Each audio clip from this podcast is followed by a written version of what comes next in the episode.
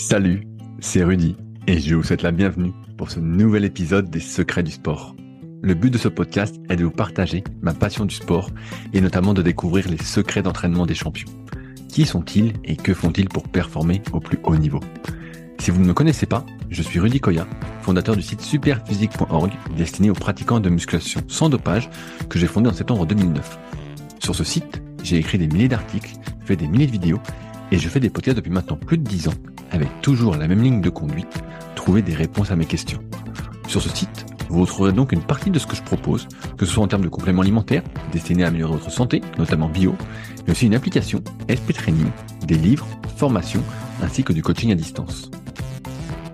Aujourd'hui, j'ai le plaisir de vous partager ma conversation avec Kylian Leblouch, champion olympique de judo par équipe, mais aussi entraîneur et préparateur physique.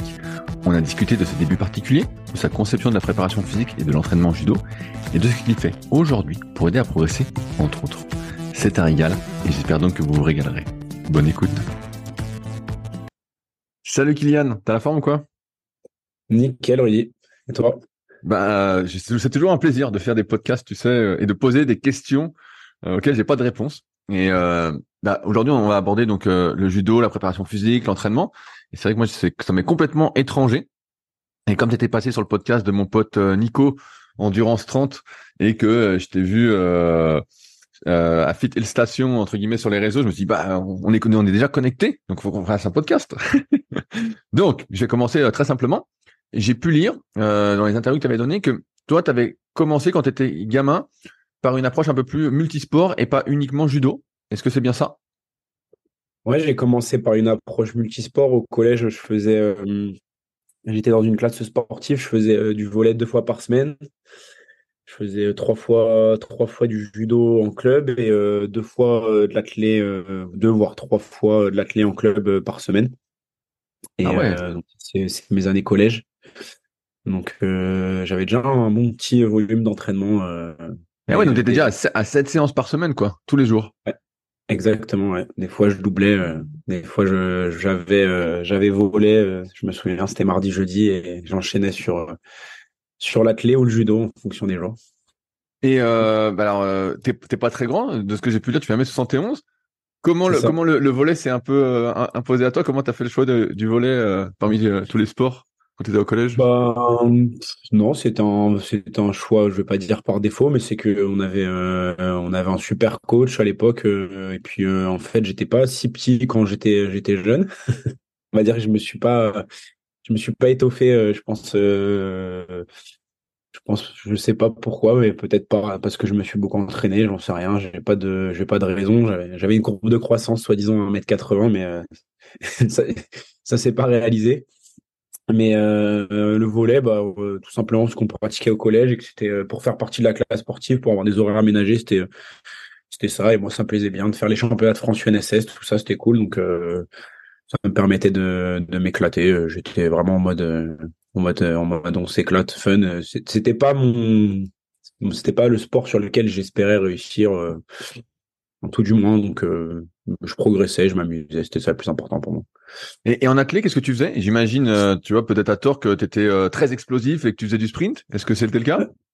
Non, pas du tout. Non, ah merde je, suis le contraire de l'explosivité. Euh, je pense que si un jour tu as l'occasion de discuter de moi avec Aurélien, je suis je suis plutôt l'inverse, le gars ultra endurant. Moi, je faisais les crosses, 5000, 10 000. Ah ouais. Je courais euh, en quatrième, je courais le mon meilleur temps sur 10, c'était 34-30 sur 10 oh, km. Énorme. Ah ouais, solide. Ouais, donc euh, non, j'étais j'étais un endurant. Et euh, alors, à partir de, quel âge tu t'es spécialisé judo et pourquoi judo? Parce que finalement en athlète là, c'est j'ai pas les barèmes en tête, mais ça me paraît être une super perf. Euh, c'était costaud, c'était costaud, mais je sais pas, j'avais euh, j'avais le sentiment que je manquais de vitesse. Euh, j'avais le sentiment que je manquais de vitesse, que j'étais j'étais rigoureux, j'avais des grosses qualités, que je pouvais tenir longtemps dans l'effort. Mais ce que je remarquais dès le plus jeune âge, j'ai remarqué que les meilleurs en demi-fond, c'était quand même des mecs qui avaient des, des vitesses très rapides. Donc déjà, je n'avais pas une confiance inouïe en mes capacités pour devenir un des meilleurs Français ou, plus euh, si affinité euh, en athlétisme. Et puis, euh, Et j'avais déjà cette passion pour le judo. Je faisais de l'athlé, j'adorais ça, mais le judo c'était pas pareil. J'avais un microcosme autour de moi, une famille judo qui faisait que c'était vraiment le sport où j'allais vraiment par par, par très très grosse envie. donc bah, en fait c'est c'est là-dessus que je me suis orienté quand il a fallu faire un choix. Quand j'ai commencé à passer à 4-5 séances de judo par semaine, voire un peu plus. Euh, bah, l'athlé, ça commençait à devenir un peu compliqué, surtout que bah, c'était vraiment le moment où euh, je rentrais au lycée. Euh, le bac, euh, enfin le bac, les cours, c'était dense. Euh, c'était déjà, ça devenait très dur de suivre les deux. Et puis je commençais à avoir des entraînements en athlé qui commençaient vraiment à piquer quand tu et quand tu t'as plus le temps de récupérer entre les séances. Euh, en fait, tu fais un peu n'importe quoi et je sentais que j'étais cramé. Donc, euh, donc j'ai fait le choix de vraiment m'orienter à ce moment-là sur, euh, sur le judo et de m'y consacrer pleinement. Et, et, au judo, est-ce que tu étais, je vais pas dire doué, mais dans, dans, les meilleurs de ta catégorie d'âge? Du moins, je sais pas, au niveau régional Parce que là, en athlète, tu étais fort. Bah écoute, pas du tout. Euh, pareil, euh, euh, j'ai eu un parcours assez assez différent. c'est une petite stat que que j'ai fait il y a pas très longtemps, mais je suis je suis l'un des seuls à pas être passé en équipe de France chez les jeunes. que ça soit cadet ou junior, qui a accédé à l'équipe de France A senior sur ces 15 dernières années. Donc, bah, en fait, ouais, j'ai pas eu un parcours classique. Euh, mais euh, ça m'a ça m'a pas permis de enfin ça m'a permis au contraire de, de performer au plus haut niveau senior donc euh, c'est je me suis fait confiance en tout cas j'avais plus confiance en moi et mes capacités que que le, les, les staffs chez les jeunes voilà mais j'étais pas spécialement doué chez, chez les plus jeunes est-ce que est-ce que tu étais quand même année cinquième au championnat de France est-ce que tu étais quand même euh, en pôle e-sport parce que tu disais que tu étais en collège un peu euh, classe non, non, sport Non, j'étais euh, j'étais en collège tout ce qui est de plus classique. Et lycée aussi? Lycée aussi, ouais.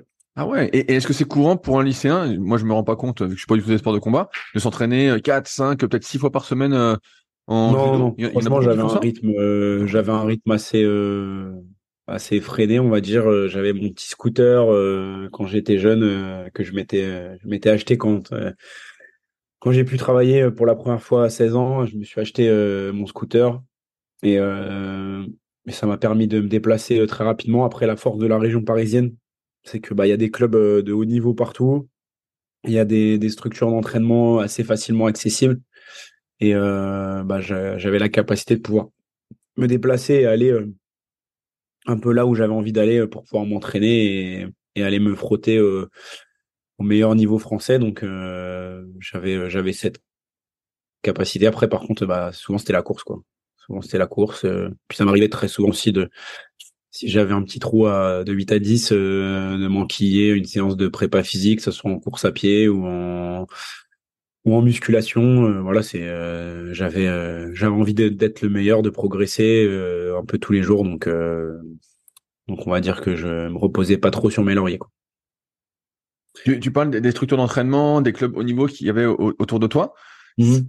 Je sais pas du tout non plus comment ça fonctionne. Ça veut dire que toi, tu faisais partie d'un club, mais tu pouvais aller dans d'autres clubs euh, sous euh, couvert de payer une adhésion euh, classique pour t'entraîner avec d'autres personnes, non? Comment ça marche Non, non, en judo, c'est pas trop trop le cas, sauf si vraiment tu vas que dans ce club. Mais si si tu sillonnes un peu les clubs, etc., et qu'en plus tu as un bon niveau, que tu que t'amènes que t'amènes comment dire bah, de l'énergie sur le tapis, que tu t'es es quand même un, un, bon judoka, etc. Euh, généralement, les clubs ils sont plutôt contents de t'accueillir. Euh, donc euh, moi j'allais j'allais m'entraîner dans différents clubs. Après le club où j'allais le plus m'entraîner, qui était de haut niveau à l'époque, c'était le Valois, qui était le meilleur, qui était le club référence français à l'époque. Et j'ai fini par m'y licencier deux saisons. donc voilà, mais j'avais aussi des liens particuliers parce que mon prof euh, de mon plus petit club, il, était licencié là-bas, donc j'avais aussi mes entrées, mais euh, entre guillemets, euh, non, j'ai jamais payé d'adhésion pour pouvoir aller m'entraîner là-bas. Tu disais tout à l'heure que tu avais envie d'être le meilleur. Est-ce que c'est un truc que tu as toujours eu en toi?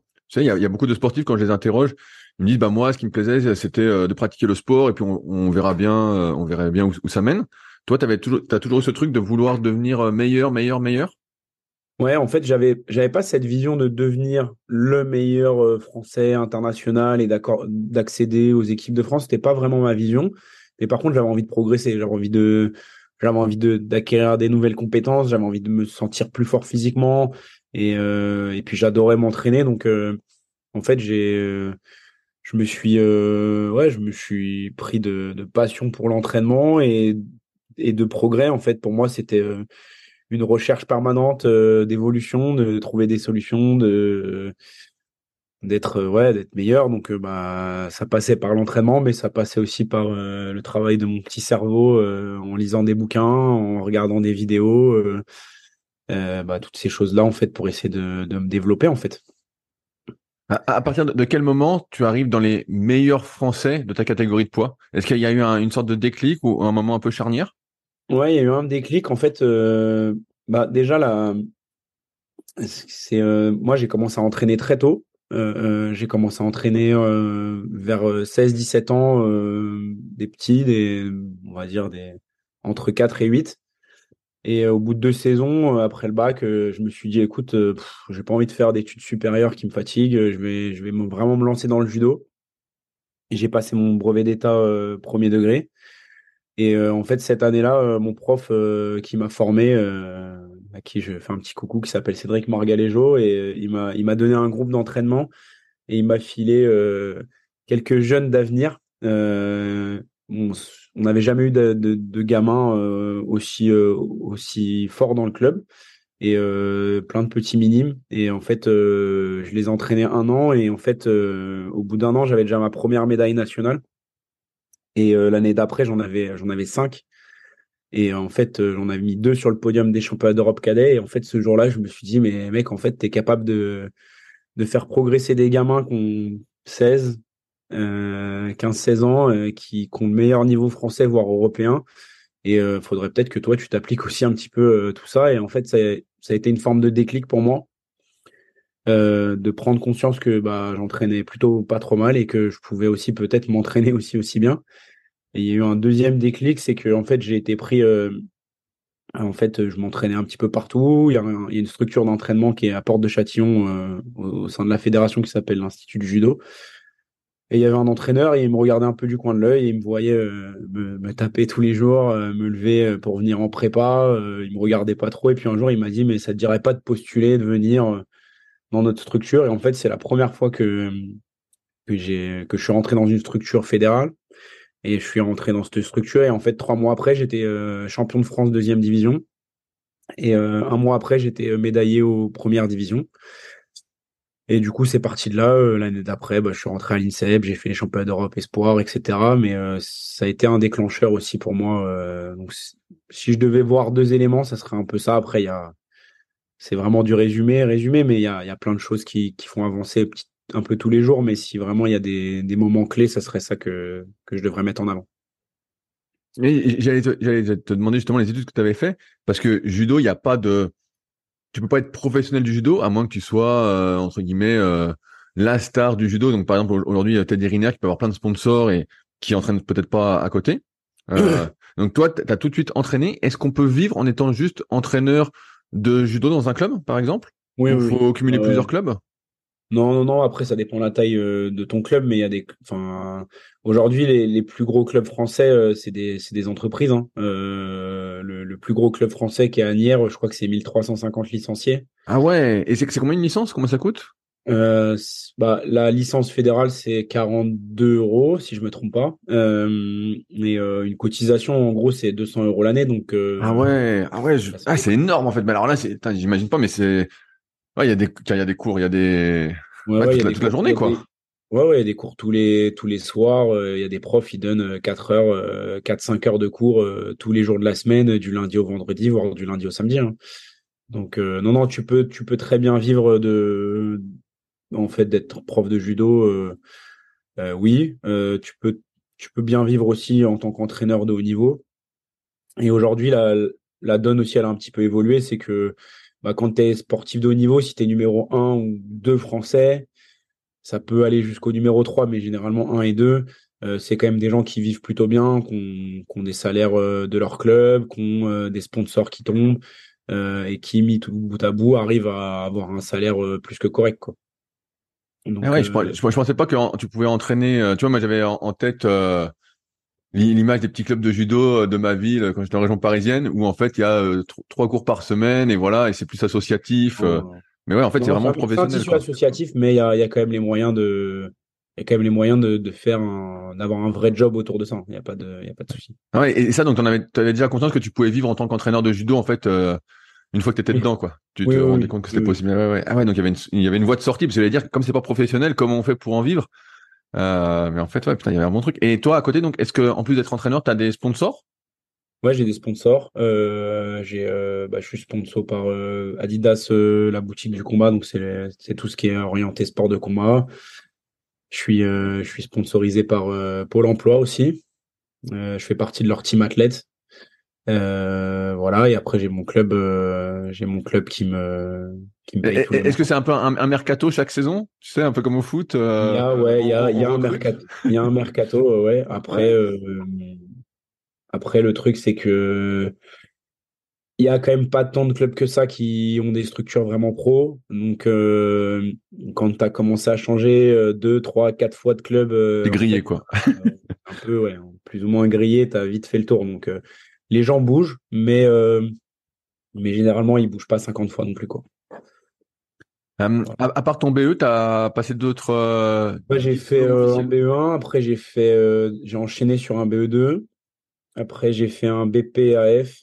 Euh, après, j'ai fait un DES GEPS. Euh, après, j'ai fait une formation en prépa mentale.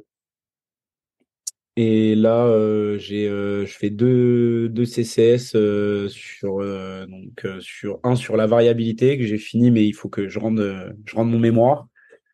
Un sur la variabilité de la fréquence cardiaque. Et là, j'en fais un sur tout ce qui est stress environnemental, hypoxie et chaleur. Ok, putain, bah super intéressant. Ah, c'est cool. Et euh, entre nous, euh, t'en es content de ces formations que tu as fait euh? Bah, franchement, ouais, j'en suis, j'en suis content. Pour l'instant, c'est vraiment cool. c'est, c'est très, c'est très dense parce que c'est des petits séminaires. Du coup, bah, généralement, c'est 8h30, 18h et on s'enquille, on s'enquille des infos de partout. Euh, mais euh, c'est plutôt euh, c'est plutôt super super sympa. Puis il y a quand même des pas mal de pros du de l'entraînement, tout sport confondu, donc c'est assez sympa aussi parce que tu rencontres tu rencontres d'autres disciplines. Donc il y a la formation et puis il y a aussi tous les éléments à côté, les rencontres que tu fais qui qui te développent aussi pas mal. Donc c'est c'est c'est assez sympa. Avant de parler un peu plus d'entraînement et de tout ce que tu fais autour. Ça s'organise comment une saison de judo quand tu es athlète euh, de haut niveau? Euh, Parce que j'ai cru voir qu'il y avait euh, des grands chelems, donc j'imagine les champions d'Europe, champions du monde chaque année, donc les JO tous les quatre ans. Il y, a, y, a, un circuit de grands chelems un peu comme au tennis? C'est comme ça que ça s'organise? Alors il y a, y, a des, y a un circuit mondial, donc là, cette saison, si je me trompe pas, il y a eu 14 tournois Grand Prix et Grand Chelem. Donc les Grands Chelem, c'est le meilleur niveau en termes de tournois. Grand Prix, c'est juste un cran de saut. Euh, après, tu as un master qui, qui, réunit les 32 meilleurs mondiaux. Euh, tu as le championnat d'Europe tous les ans et le championnat du monde tous les ans. À côté de ça, bah, il y a des tournois, on va dire, un peu satellites, qualification. Donc, tu as, des, euh, des Coupes d'Europe. Et euh, tu as des euh, Open continentaux. Ça, c'est le niveau encore au-dessus de la Coupe d'Europe. C'est euh, c'est des, grosso modo, c'est des, des Coupes du Monde? Voilà, des Coupes du Monde, ouais, si on veut. Donc, donc c'est le pro les, les, les, Open continentaux, c'est le premier niveau qui te permet de marquer des points à la ranking list mondiale pour pouvoir te qualifier au jeu et rentrer dans ce ranking. Et puis après, bah, tout ce qui est Grand Prix, Grand Chelem en termes de en termes de points conquis, il euh, y a bon, il y a pas de diff, hein, c'est bien au-dessus. Et puis le Master, les championnats du monde, c'est le c'est le top du top pour aller se classer dans, dans le top 10 mondial. Donc voilà, c'est c'est le circuit c'est le circuit mondial qui s'organise comme ça. Il y a il n'y a pas vraiment de, de période de saison. Il y a des petits temps de coupure, mais euh, il y a quand même euh, il y a quand même des enchaînements euh, assez denses, donc il faut faire des choix aussi dans ton calendrier en fonction de comment tu te prépares, ce que tu fais. Et ça, ça a pas mal bougé. Moi, j'ai vécu des tournois très espacés, un peu rares sur la scène internationale. Maintenant, si tu as envie de sortir à l'international sur des gros tournois, il y en a, il y en a, ouais, il y en a quasiment un par mois, voire plus. Donc, ça peut, tu peux avoir une saison quand même assez dense. Toi, quand tu t'entraînais à fond, tout ça, euh, mhm. tu faisais combien de compètes comme ça par an alors? Est-ce que tu en as une chaque euh, mes, meilleures saisons, euh, je faisais euh, allez, trois Open continentaux, je faisais les championnats d'Europe, les championnats du monde, et six tournois, six tournois du Grand Chelem, 5-6. Ah ouais, mais donc en fait, tous les mois, as une, voire même des fois deux fois par mois, tu as une compète, quoi. C'est ça, ouais. Souvent, on faisait des enchaînements aussi, des tournées. par exemple, en Asie, ça m'est arrivé de faire faire Chine, Corée, Japon, par exemple. Euh, c'est euh, des trucs qui se qui se font peut-être un peu moins, mais qui se faisaient euh, assez fréquemment. Euh, il y a y a des, des tournois en Europe aussi. toute une période, il y a le, il y a des, y a par exemple là, il y a un tournoi au mois de janvier au Portugal qui est enchaîné par un tournoi, le tournoi de Paris. Derrière, il y a deux ou trois Open continentaux en Italie, en Bulgarie. Il y a un tournoi en Israël. Donc, on va dire que dans cette région du monde, il y a des tournois qui s'enchaînent. Du coup, les, les Asiatiques, les, les Américains, ils, ils, restent dans, dans la zone euh, et euh, ils font des stages, ils enchaînent et puis après ils retournent chez eux euh, après avoir fait trois, quatre tournois sur la période. Quoi. Alors, on, on, vient à la partie entraînement. Comment on mhm. s'entraîne avec autant de compétition en, judo déjà pour commencer ça, ça, ça, ressemble à quoi une séance de judo? Dans ma tête, c'est tu tu t'entraînes à faire des, euh, des, prises entre guillemets et en fait tu fais ça et euh, en fait t'es rincé à la fin quoi. C'est que de la haute intensité en forçant comme un fou. Est-ce que ça ressemble à ça? Un peu ça, ouais. Ah ok. c'est bien résumé. c'est bien résumé. Alors moi c'est pas du tout le dogme que j'ai euh, depuis quelques années en tant qu'entraîneur, mais et même en tant qu'athlète que je me suis je me suis mis en place, mais c'est vrai que c'est quelque chose que j'ai fait pendant énormément d'années. bah nous c'est il y a des semaines, tu fais euh, sur une semaine classique à l'INSEP, c'est 5 sparring par semaine. Euh, donc euh, cinq séances de combat où, où, tu te bagarres, tu fais péter les doigts, tu, tu, tu te comme tu dis, tu transpires, tu montes, tu te fais monter à FC max à chaque fois. et ça encore c'est rien comparé au training camp où tu fais deux séances de combat par jour pendant six jours ou sept jours. Donc euh, voilà, ça c'est les, c'est la vision de l'entraînement encore, encore euh, très actuelle. En, fait, c'est un peu la, vision euh, comme certains pouvaient penser en, sport d'endurance avant qu'on en parle beaucoup, de faire que de la haute intensité, la haute intensité, de la haute intensité, qui mm. a fait ses preuves sur pas mal d'athlètes, mais qu'on a aussi massacré plein quoi. Entre ah ouais, ça massacre du monde, ça raccourcit ta carrière, hein, clairement. ça génère quand même pas mal de blessures. Nous, on a une traumato qui est bon, déjà liée au sport, qui est assez importante. Mais alors en plus, si tu rajoutes énormément de fatigue euh, au milieu de tout ça, euh, la traumato fait un bond euh, incroyable. Si tu rajoutes les compètes, parce que forcément avant les compètes, ça serait con de se reposer, donc donc généralement tu fais aussi de la haute intensité avant la compète. Donc, donc voilà, ça c'est quand même le truc qui est assez fréquemment mis en place. moi, je demande deux séances de haute intensité à mes athlètes par semaine.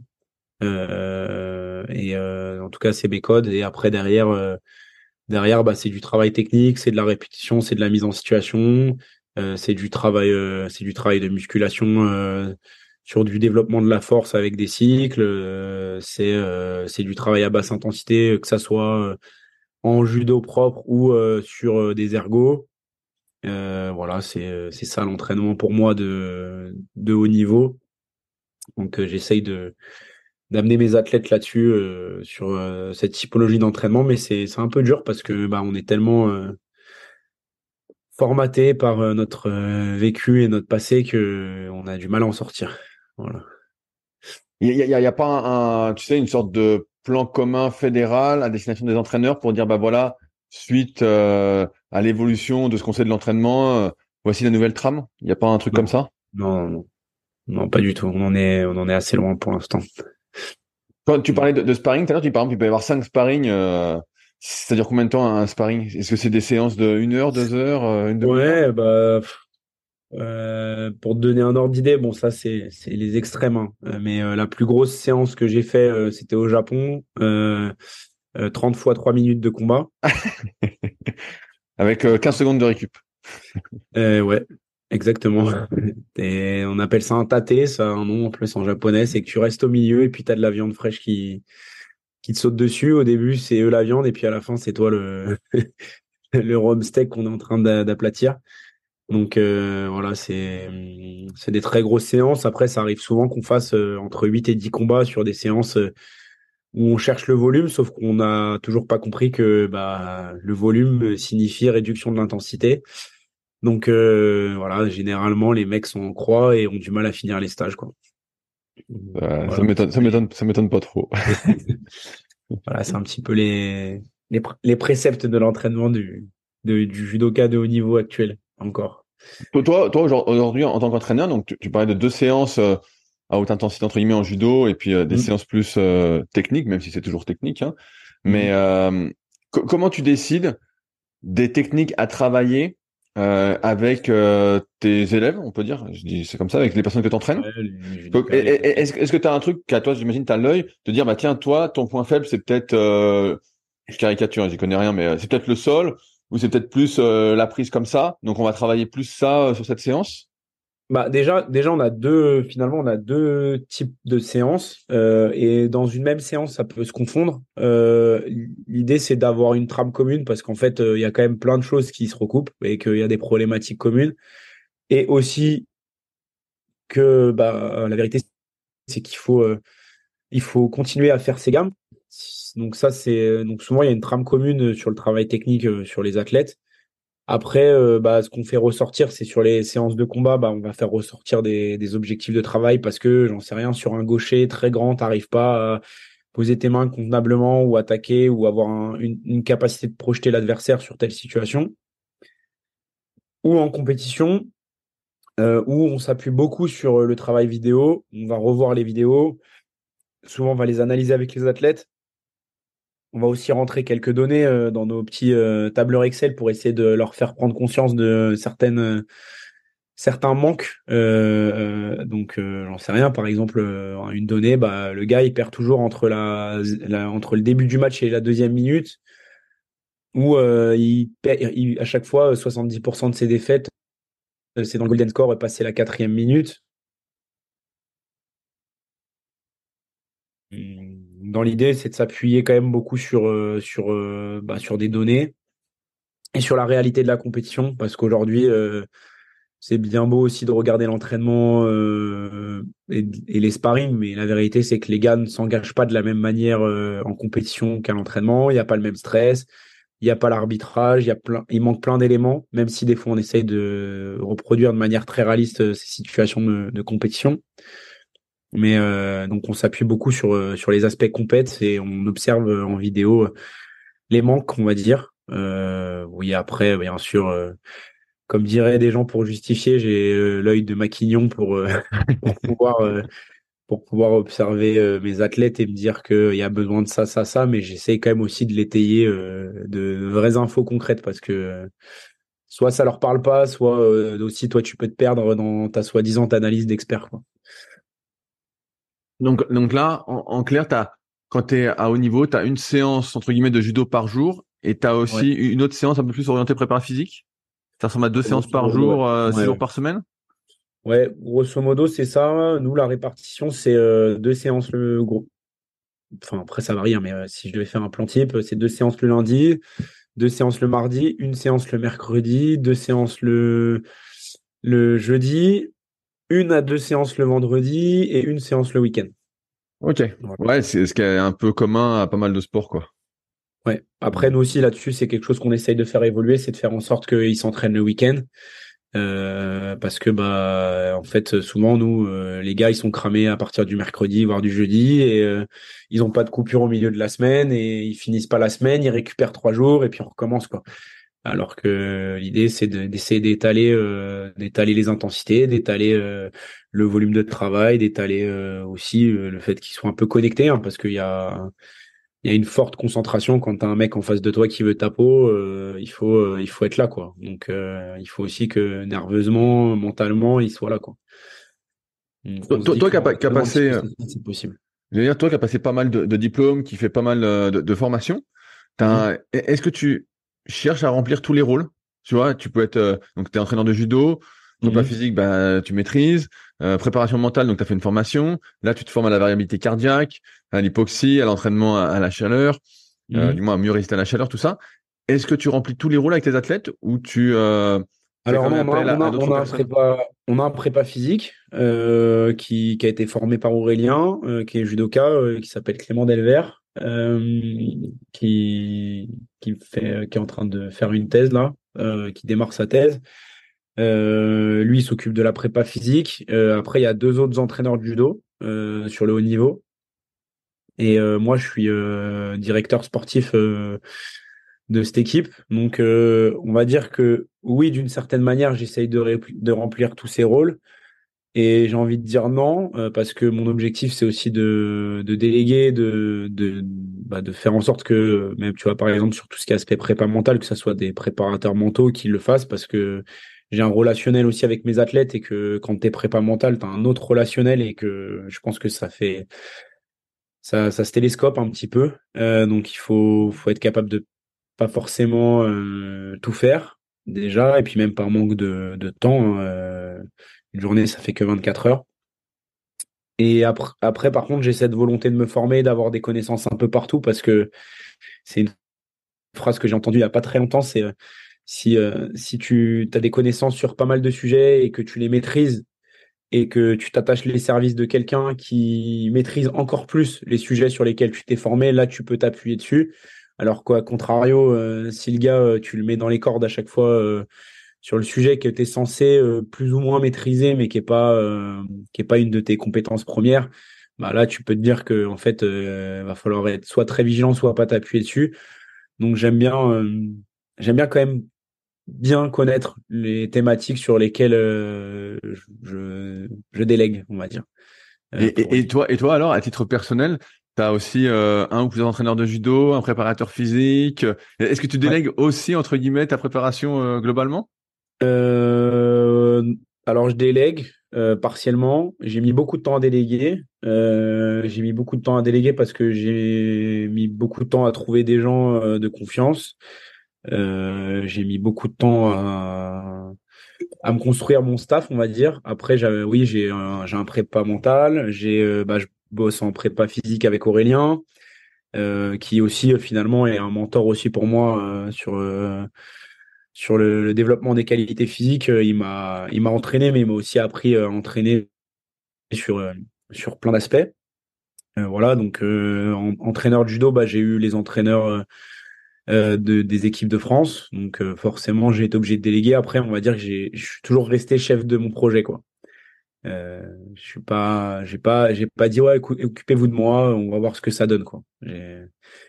J'avais toujours cet œil, euh, cet œil sur mon, parcours, euh, ce qui parfois perturbait aussi euh, des entraîneurs nationaux parce qu'ils comprenaient pas qu'un qu'un mec de 22, 23, 24 ans, ils viennent les titiller sur des thématiques et qui qui soit très conscient, on va dire, de sa pratique. Voilà. Ah ouais, je, te pose cette question parce que j'ai l'impression de m'entendre un peu dans, ton parcours. Moi, je suis toujours à la recherche d'informations, je creuse, je creuse, je creuse. J'ai toujours eu un mal fou à déléguer, et même aujourd'hui, mais après, moi je suis pas sportif de niveau, mais à déléguer ma pratique sportive Mm. et tout ce qui est autour euh, à d'autres personnes, quoi.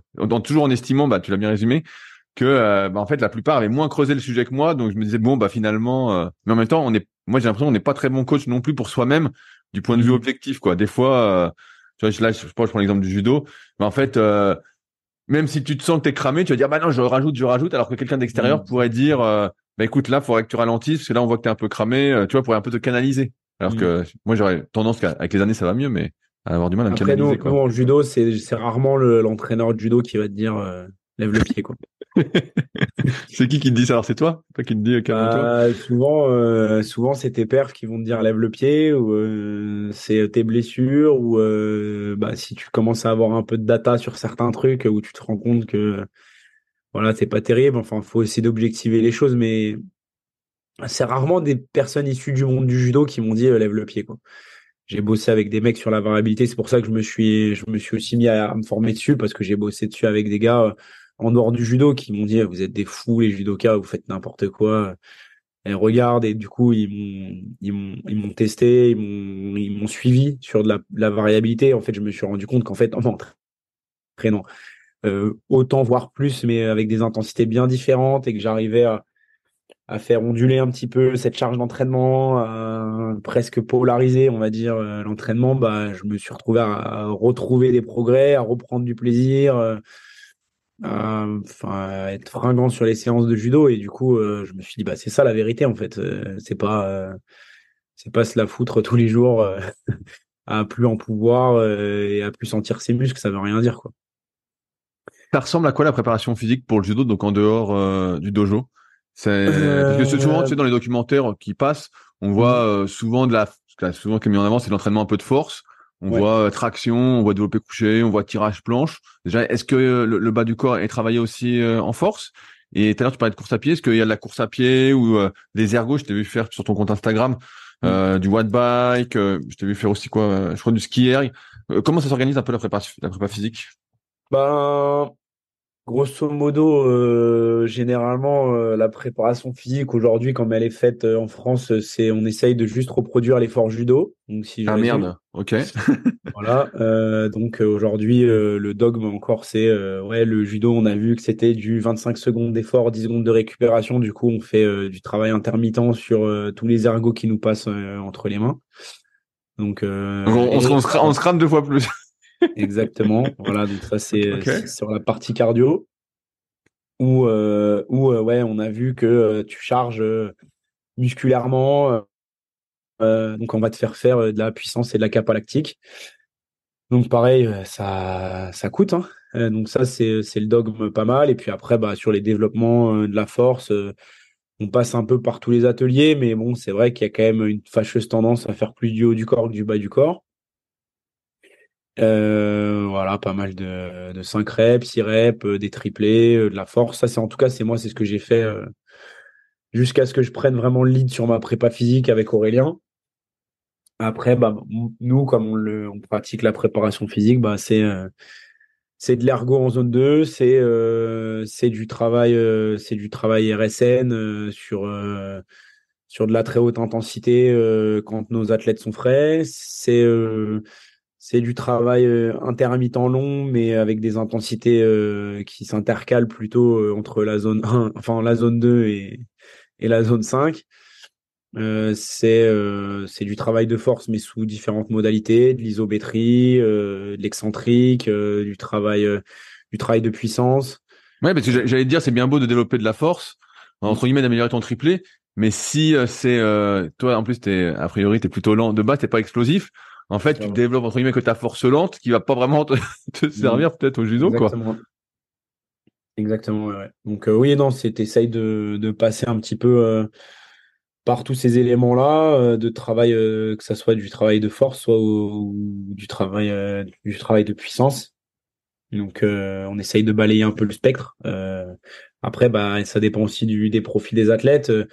moi, j'ai fait en sorte de de pas prendre de poids jusqu'à il y a deux ans euh, pour euh, bah, tout en essayant de maximiser mes perfs. Donc euh, bah, sur sur un nombre de reps très réduit sur de la puissance sur des, éléments comme ça.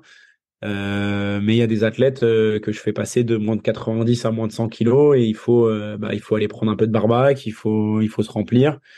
Ça peut être aussi des problématiques des fois j'en ai ils ressortent ils ressortent de blessure, un genou, euh, quelque chose, et il faut, euh, il faut aller, euh, il faut aller remettre de la densité autour de ça. Donc, on va faire de la prise de masse sur le train inférieur et essayer de, de développer, de développer de la, de l'endurance de force, puis de la force, puis de la puissance.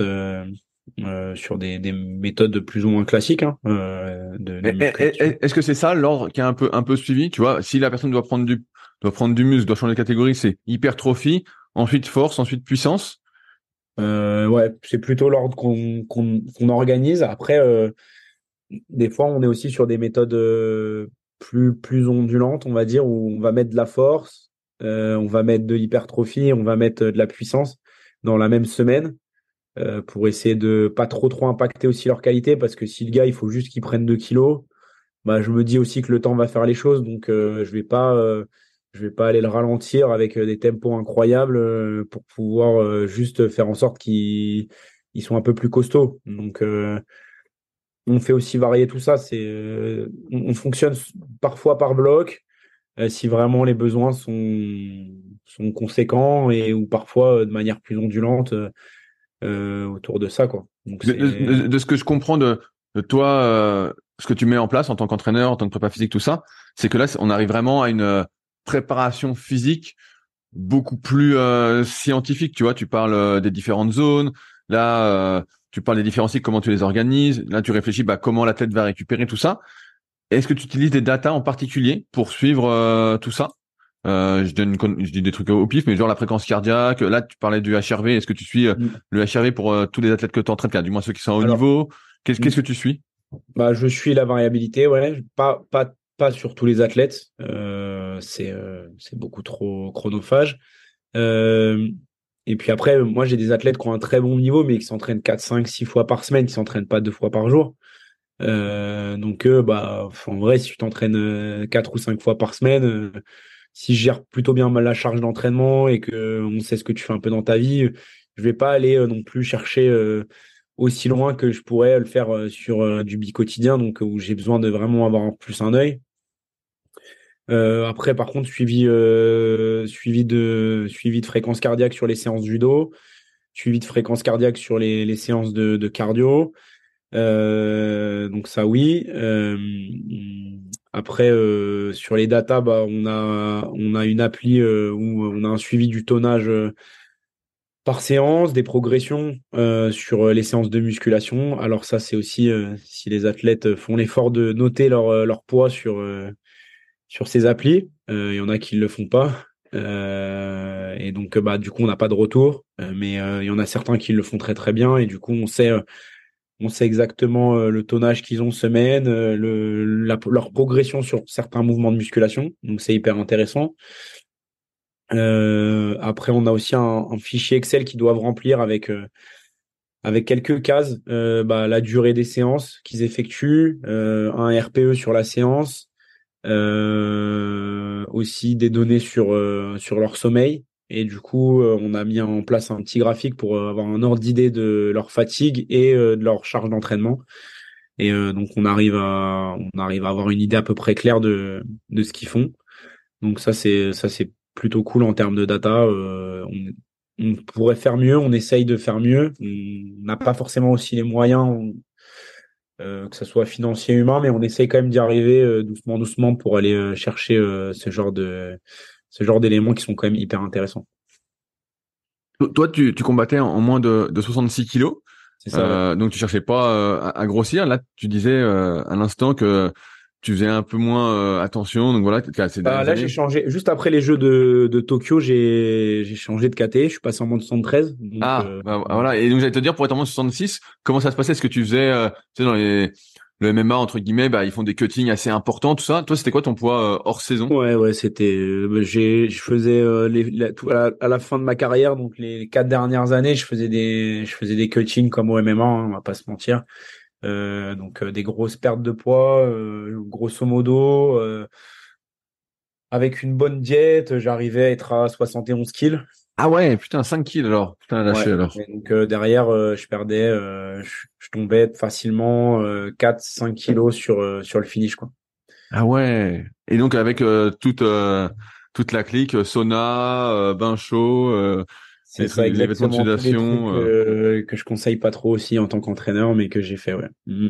Et ouais. Et donc là, en moins de 73, bah, c'est bon. Alors, t'as plus besoin de faire un cutting, ou alors tu t'es laissé aller. Euh, bah, pas, bah, j'ai plus besoin de faire de cutting. Euh, oui, c'est moins important. Après, par contre, euh, bah, j'ai quand même pris un peu de masse musculaire, donc il faut, faut quand même faire un petit régime pour être, être, être, être au poids, mais c'est quand même plus facile. Ouais. Ah, j'ai mon chien qui crie, je sais pas si on l'entend. Tout à l'heure, tu parlais aussi de euh, traumato qui était euh, assez importante euh, en, judo. toi, tu as eu des blessures? Oui, ouais, ouais. Bah, j'ai eu deux, ménisectomies. j'ai eu deux subluxations, enfin luxation d'épaule où je me suis fait opérer avec une butée. j'ai eu opération du coude, j'avais des, des fragments de cartilage dans, dans le coude qui qui me bloquait le coude. Voilà, c'est c'est les cinq opérations que j'ai eues. voilà, après. C'est pas c'est pas très méchant finalement. Moi, je m'attendais à ce que tu me dises j'ai les deux épaules démontées, j'ai plus de ligaments croisés et à force de tomber sur le dos, j'ai dos, épaules, bah, les deux épaules, j'ai eu buté hein, quand même. Ah les deux, ah c'est les deux t'as eu? Ouais ouais. Donc bon, on est quand même sur on est quand même sur du 4-5 mois de de break. Donc c'est euh, c'est euh, c'est quand même assez long. Après bon bah mes disques euh, c'est un peu handicapant parce qu'en plus bah quand tu vieillis tu commences à voir que ouais ok c'était cool t'es allé t'as vite repris mais maintenant t'as le genou qui siffle un peu quand même. Donc donc voilà après après non pas de croisé de moi de mon côté je touche du bois.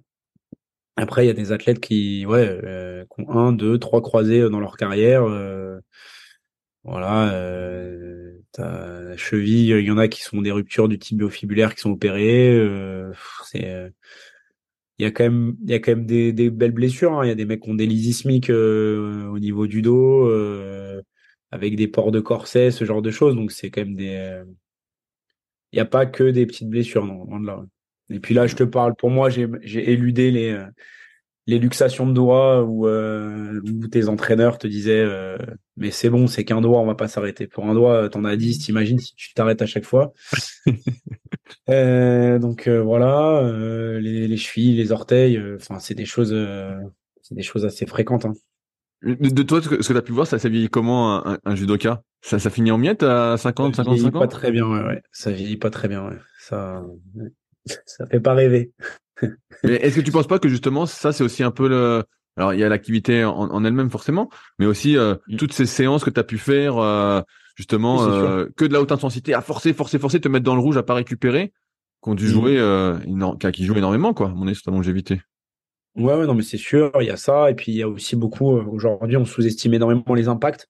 en fait, vu qu'on a des tapis avec des petits ressorts, pour les meilleurs tapis hein, avec des petits ressorts en dessous, et que bon bah, le tapis euh, bah, c'est fait pour chuter dessus, on pense que bah tu peux te faire des séries de 100 chutes euh, par séance, sauf que à l'échelle d'une semaine, à l'échelle d'une saison, c'est énorme. Donc euh, nous en japonais on appelle ça le, le nagekomi. en fait c'est tellement c'est tellement surcoté dans l'entraînement et sous-coté dans la traumato en fait qu'on en fait faire, mais le nombre de mecs que je connais qui ont entre 50 et 65 balais qui se sont fait mettre des prothèses de hanche. Et encore là, je suis gentil parce que moi j'en connais qui ont 25 ou 30 qui ont eu des prothèses de hanche au judo. Donc euh, il, faut. Euh, je pense qu'il y, a y a quand même des choses à, changer sur ce genre de choses, tant sur la traumato que tant sur la gestion des, des chutes répétées euh, des athlètes. Euh, moi, j'ai des athlètes, comme tu disais, pendant le mercato qui arrivent et ils sont étonnés que je fasse pas chuter, quoi. Euh, et je leur dis, mais moi, j'ai envie que vous duriez, quoi. Euh, oui, on va faire un peu de chute parce que oui, il faut aller chercher l'habilité euh, motrice jusqu'à sa fin, mais je leur dis en réalité, tu vas faire chuter le mec en combat, donc déjà, bah déjà, tu vas, toi, tu vas chuter des fois parfois en combat et tu vas faire chuter, donc c'est déjà bien suffisant, quoi. Aujourd'hui, ça ressemble à quoi une journée? Euh, une de tes journées, vu que tu es athlète, tu es entraîneur, tu es prépa physique eh ça, se, ça, se, déroule comment euh, Si tu peux donner un, grosso modo un peu euh, le déroulement? Ben, Grosso modo, il y a une première session le matin. Donc généralement le matin, si on prend par exemple ma journée du lundi, qui est l'une des plus denses, le, le, lundi, je, je reçois tous mes petits tests HRV, donc j'ai une petite heure de travail à les traiter. Euh, après, derrière, je leur balance quelques recommandations, que ce soit aux athlètes directement ou aux prépa physiques. Euh, derrière, euh, je pars euh, sur une séance. Alors, moi, j'essaye de, varier en fait les, les, séances. Soit je suis en travail technique avec certains athlètes, soit je suis en séance spécifique sur le sol, soit je suis en prépa physique. Donc, j'essaye de, on va dire, toutes les deux, trois semaines, de tourner un petit peu et d'essayer d'aller épauler euh, mon staff sur, euh, sur ces éléments-là. Euh, après, bah, je mange rapidement sur le pouce. Généralement, j'enchaîne sur un peu de travail administratif parce que bah y a, y a, des choses à gérer, des mails à envoyer, des des problèmes à régler. sachant que nous on a des athlètes qui s'entraînent en région parisienne, mais on en a d'autres qui sont sur des structures de haut niveau un peu partout en France. Il y a il y a six pôles France. En France, nous, on en a sur trois. Donc, on en a à Marseille, on en a à Strasbourg, on en a à Orléans. Euh, donc, faut aussi finalement garder le lien, les faire monter à Paris pour travailler de manière individuelle, etc. Donc, il y a quand même des choses à mettre en place et puis des compètes. Voilà, ou des réunions staff, ça peut être ça aussi le, lundi en début d'après. Mais après, généralement, j'enchaîne sur des séances de travail individuel toute l'après-midi euh, où je vais travailler euh, de manière euh, manière très précise avec un ou deux athlètes max en one-one sur de la vidéo, sur du travail technique. Et derrière, j'ai une séance de suivi sur des, des, des combats en fin de journée à 18h. Donc ça, c'est ma journée du lundi. Voilà, grosso modo. Et, et toi, tu t'entraînes quand alors? Et moi, je m'entraîne quand? Bah, Souvent, je m'entraîne avec eux. Euh, souvent, euh, je fais euh, les prépas physiques du coup avec eux quand j'y vais. Quand je fais du travail Newaza, bah, je bosse beaucoup avec eux. Euh, et euh, souvent, bah, ce qui m'arrive, c'est que euh, je vais te prendre un exemple. Le, le, mardi, bah, je vais aller faire les combats à l'INSEP avec avec les athlètes qui s'entraînent en même temps. et par contre, le mardi après, je vais regarder les filles. Et puis le le jeudi, bah, je vais faire l'inverse. Euh, je vais aller m'entraîner le jeudi matin et puis je vais, euh, je vais aller regarder les mecs le, jeudi après. Mais en gros, j'essaye de tourner comme ça. Après, euh, clairement, aujourd'hui, je m'entraîne moins qu'il y a, il y a, il y a, il y a cinq ans. Voilà. Mais par contre, j'ai, j'ai toujours mes deux séances d'intensité dans la semaine, mes deux séances de, de zone 2 dans la semaine, mes trois muscles, euh, et puis euh, et puis par contre je manquille euh, un volume de séances de travail de technique individualisée par semaine qui est qui est quand même important quoi. je pense que généralement je vais en faire peut-être faire entre 10 et 12 heures de séances individuelles de, de technique avec mes athlètes. Donc, ouais, ouais, donc on va dire que ça te maintient en vie, quoi. ça te maintient en vie ou ça te rapproche de la mort? Ça dépend. euh, justement, là, tu dis que tu es directeur sportif, donc tu es directeur sportif en fait d'un gros club de judo sur Paris, c'est ça? Sur la région parisienne? Ouais. Il s'appelle Flamme 91. C'est un, club qui est sur, euh, sur quatre municipalités. Euh, qui a été euh, bah, l'année dernière on est vice champion de France par équipe chez les filles, cinquième chez les garçons. L'année d'avant on est champion de France par équipe chez les garçons.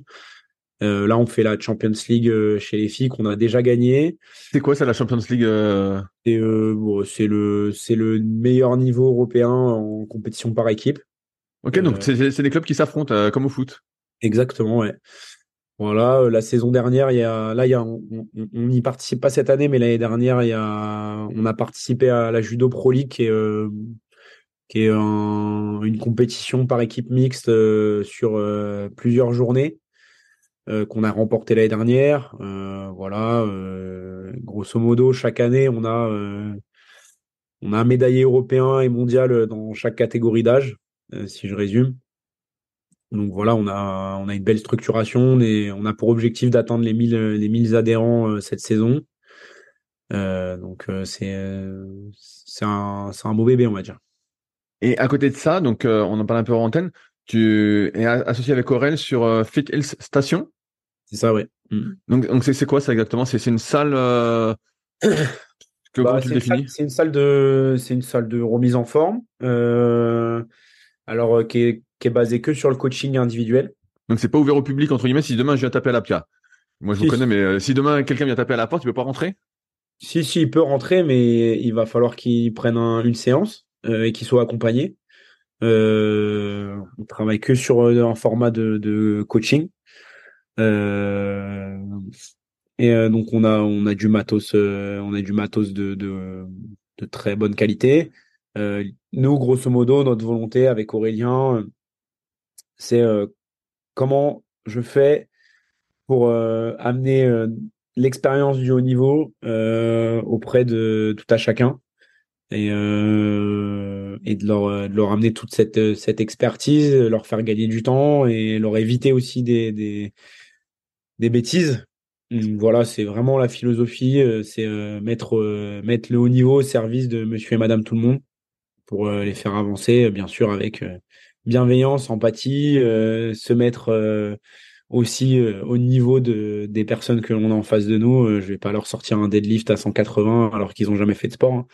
Donc voilà, c'est c'est vraiment la philosophie. On bosse avec on bosse avec Kijim qui sont des machines connectées qui offrent des résistances variées, donc que ce soit du concentrique, de l'excentrique, de l'isocinétisme. Euh, qui sont très très intéressantes, même pour le développement des qualités des athlètes. Je t'invite un jour à essayer, tu vas, tu vas te challenger fort. Ouais, ouais, je pense que je vais, je vais passer là quand je vais venir justement pour le CQP euh, Personal Trainer, là où je vais donner des cours avec Aurel. Je pense que je vais passer euh, tester ces machines. Et eh ben, je pense que tu vas te régaler. Et puis après, bah, on a du fonctionnel, tout ce qui est de plus classique, des kettlebells de 4 à, à 48 kilos. Euh, des, des haltères, euh, des haltères courts, des barres olympiques, un plateau d'haltéro, euh, des TRX, voilà, des, tout ce qu'il faut de manière très fonctionnelle. Et puis on a aussi pas mal de techno. On a, on a un Mia Bodytech, on a, on a tout ce qui est plateforme de force qui vent, on a du, du BFR, on fait de la réhab aussi hein, sur des gens qui font de la réathlétisation, qui cherchent à redevenir redevenir mieux que ce qu'il faut. Donc voilà quoi. moi, de ce que je vois extérieurement, c'est vrai que ça avait l'air hyper bien équipé et tout, et que ça donne envie. Euh, je me demandais comment ça fonctionnait justement euh, cette salle, donc euh, cool. autre question, je reviens un peu sur toi. Mm-hmm. en, Grand Chelem, t'as fait, as déjà fait des médailles, championnat d'Europe aussi. par contre, t'as jamais été, de ce que je comprends, champion du monde. Les Jeux Olympiques en individuel, ça s'est jamais, pour l'instant, bien passé pour toi. Qu'est-ce qui te mhm. manque euh, Est-ce que tu as le recul pour savoir un peu ce qui te manque pour euh, aller plus loin Tu vois, dans le podcast Raconte ton sport, euh, tu parlais du fait que tu avais retrouvé un élan aussi. À partir du moment où tu avais remis le judo comme un, jeu pour toi, en te mettant moins de pression quant au résultat. Au-delà du mental, qu'est-ce qui te manque selon toi? Est-ce que c'est physique? Est-ce que c'est technique? Comparé au, meilleur des meilleurs? Je pense que je pense que à force de travail, j'ai réussi à rattraper, combler le, meilleur niveau mondial. Après, euh, après il m'a manqué, euh, il m'a manqué quelques, euh, quelques, je pense, compétences que j'ai pas acquéries dès le plus jeune âge parce que je me suis peut-être pas suffisamment spécialisé, j'ai pas forcément été été en structure de haut niveau. Peut-être que ça m'a manqué. Hein, je j'en sais trop rien. Je, pense qu'à la fois de pas avoir y été, c'est une force, mais ça peut-être c'est peut-être une faiblesse aussi. après, le, très haut niveau mondial, ça joue à des détails. Euh, je passe euh, à mes derniers championnats du monde où je fais septième, euh, je passe à je passe plus, plus ou moins une seconde d'une médaille mondiale. et en fait, ça se joue, ça joue à rien. c'est c'est la loi du très haut niveau. C'est bien sûr que je pense qu'il y a des choses sur lesquelles je pourrais progresser. Je t'avoue que j'aurais bien aimé m'avoir entraîneur. voilà. C'est bien ça comme phrase. Euh, avec un peu de recul et puis de l'engagement. Euh, voilà, moi je, suis je suis à 1000% avec mes athlètes. Euh, je vis leurs projets, même quand parfois ils sont pas, c'est pas les meilleurs du monde, mais je vis leurs projets. Je suis, leurs projets me passionnent, donc j'aurais aimé avoir des gens qui seraient prêts à, à donner énormément de temps dans leur dans leur pratique d'entraîneur auprès d'athlètes comme moi. Donc je pense qu'il m'a manqué ces petites choses-là. Après, euh, écoute, euh, c'est pas évident de, de trouver euh, vraiment des raisons évidentes qui me permettraient de te dire, écoute, voilà, c'est mal passé. Il y a, y a un regret que je nourris sur les jeux, c'est que en fait à chaque fois j'ai été mis de côté et en fait je suis je suis rentré sur les jeux parce qu'en fait ils n'avaient pas le choix et que j'étais le meilleur français, que j'étais le mieux classé. Mais sauf qu'en fait bah je me suis retrouvé à faire une course olympique de manière euh, très très euh, brève, on va dire. Euh, et du coup, j'étais pas forcément bien classé. Et aujourd'hui, bah, la ranking list, le fait d'être tête de série, ça, ça fait la diff. Moi, mes premiers Jeux Olympiques, je bats le champion d'Europe au premier tour. Je perds sur le champion du monde en titre au deuxième. Je suis pas repêché. Mes deuxièmes jeux, je prends un, prends un Kenyan pas fort du tout, je le bats et puis au tour d'après, je me tape le mec qui gagne la compète, qui explose tout le monde. Euh, et en fait, bah, si j'avais été tête de série, ces gars-là, je me laisserais pas cogner au premier tour. Et en fait, ça, ça change beaucoup de choses. Euh, sur chaque podium euh, des jeux, en fait, il y a deux ou trois mecs que j'ai battus dans la saison, donc c'est frustrant, c'est frustrant, mais c'est la loi du haut niveau. J'ai j'ai pas j'ai pas j'ai pas su ou j'ai pas eu en tout cas cette possibilité de pouvoir être très très bien ranké sur des jeux et et ça fait ça fait la diff et et c'est ce que j'essaye de faire comprendre, que ça soit au staff national ou à mes athlètes, qu'il y a des choses qui sont très importantes, même si on pense que ça en a pas. C'est des petits détails qui font la différence et qui peuvent te permettre d'aller chercher euh, une médaille au monde, une médaille au jeu. Pour être bien euh, classé, bien ranké, comme tu dis, ça fonctionne comment en fait C'est les résultats que tu fais aux compétitions dans l'année. L'équipe de France dit bah tiens, tu vas faire ces grands chelems, ces trucs-là, et euh, si tu te classes bien, tu as un bon classement et donc un, un bon tirage après. Exactement. Ouais. Et donc là, en fait, toi, tu n'avais pas été sélectionné, entre guillemets, pour pas mal de Moi, j'ai fait les tournois, mais sauf que j'ai fait les tournois dans les 6, 7, 8 derniers mois, sauf qu'une ranking list, ça se joue sur deux saisons. Ok. Et qu'en fait, les, les, points de la saison N-1 qui sont valorisés à 50%, ils paraissent pas, quoi. mais en fait, ils le sont énormément. C'est eux qui te permettent de faire la différence par rapport à d'autres. Euh, tu vois, une année, euh, euh, une année, je gagne un grand chelem, je fais trois médailles sur d'autres grands chelems et je me retrouve en fait 14e mondial. alors ouais, alors parce que, l'année d'avant, en fait, alors que si je fais quasiment la même saison, en fait, je suis, je suis peut-être top 6, top 7 mondial. Donc, en fait, ça change tout et j'ai ce petit manque-là, je pense, qui fait que potentiellement, tu as le tirage qui va bien et qui fait que tu fais la diff hein, sur, le, sur le champion olympique. Je fais golden score au jeu, le japonais. derrière, il a mis une minute à tout le monde. Donc, tu vois, c'est en fait, tu, tu, sais que c'est des, des matchs clés. Alors oui, forcément, si tu le bats, il y a des chances que ce soit toi qui soit le champion olympique. Euh, mais euh, la vérité, c'est que c'est lui qui a le mojo euh, sur le sur l'instant T, quoi. Et, est-ce que tu prépares les Jeux de 2024 euh, sincèrement, pour l'instant, je les prépare pas en tant qu'athlète. je les prépare je me, je m'entraîne. Euh, si l'occasion se, s'offre à moi, euh, je le ferai. Mais euh, aujourd'hui, j'ai pas envie de de de tout miser dessus? Ouais, pas forcément de tout miser, mais c'est que les on attend on attend à ce que je fasse encore plus d'efforts que pendant tout au long de ma carrière parce qu'on me dit que je commence un peu à vieillir et que il faut que j'en fasse encore plus et que je prouve encore plus. Du coup, ça me gonfle un petit peu. Donc donc je, fais euh, je fais au plaisir. Si ça marche, ça marche. Si les compètes s'agacent, bah écoute, euh, je m'alignerai euh, je m'alignerai dans la course. Si si l'occasion se présente pas, je vais pas je vais pas aller forcer le game J'ai vu aussi qu'en 2021, tu étais entré à la commission des athlètes de haut niveau au CNOSF. Mmh.